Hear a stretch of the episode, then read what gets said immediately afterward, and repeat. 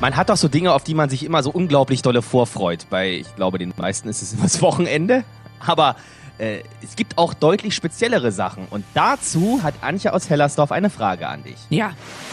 Sag die Wahrheit. Gerlinde Jenekes 100-Tage-Challenge auf 94.3 RS2.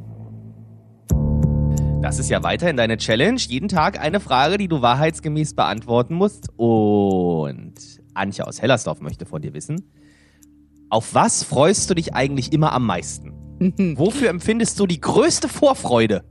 Das ist eine schöne Frage, denn Psychologen sagen, dass das ganz wichtig ist, a, sich vorzufreuen und b, worauf ich mich freue, und das sagen sie wäre was sehr Gutes, sind Rituale. Rituale sind so wahnsinnig wichtig. Ein Ritual kann auch sein, dass du morgens deine Zähne putzt. ist aber nicht jetzt das, worauf ich mich am meisten freue, sondern es sind diese Highlights im Jahr, die ich alle zusammen mit einer Freundin dann immer begehe. Wir feiern zum Beispiel traditionell das chinesische Neujahr. Da gehen wir dann immer ins selbe Restaurant.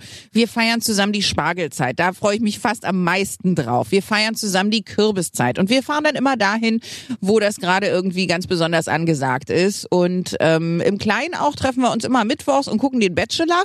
Und ich finde. Wirklich, ja? Ja, und da kommt die, kommt die zu mir, wir gucken den Bachelor, ich koche uns ein bisschen was zu essen und das ist so schön. Ich freue mich auf auf diese Dinge am aller, allermeisten, weil ich weiß, dass es immer schön wird. Ich weiß, dass es irgendwie immer gleich ist, aber dass ja. es so eine Struktur irgendwie gibt. Und das sind so, oder Valentinstag feiern wir auch immer zusammen. Das finde ich sehr schön. Also das kann ich nur empfehlen, diese Vorfreude auf gewisse Rituale richtig zu feiern und zu genießen, weil das macht das Leben einfach schöner. Das sind die Dinge, die ich mm, am schönsten finde, auf die ich mich am meisten freue. Und wenn ich eine davon aussuchen müsste, wäre es die Spargelzeit. Ich bin verrückt nach Spargel, geht ja bald wieder los. Häuptling Nasser Nacken, Professor Dr. Torben Pupsbacke, Großvater Dankwart oder Dr. Bürgerbus. Das sind alles Spitznamen, die du, liebe Gelinde, mir in unserer 20-jährigen Freundschaft bisher gegeben hast. es ist so. Ich bin da wirklich nicht gesegnet. Ich sag's, wie es ist. Ja. So. Und Jens aus Großvater Ludwigsfelde, der möchte. Dankbar, ja.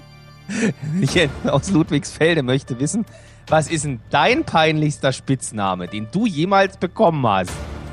Ah, weiß ich. Mal gucken, ob du mit meinen Spitznamen mithalten kannst, ey. Morgen früh 10 nach 8 die Antwort. Sag die Wahrheit. Gerlinde Jenekes 100-Tage-Challenge auf 94.3 RS2.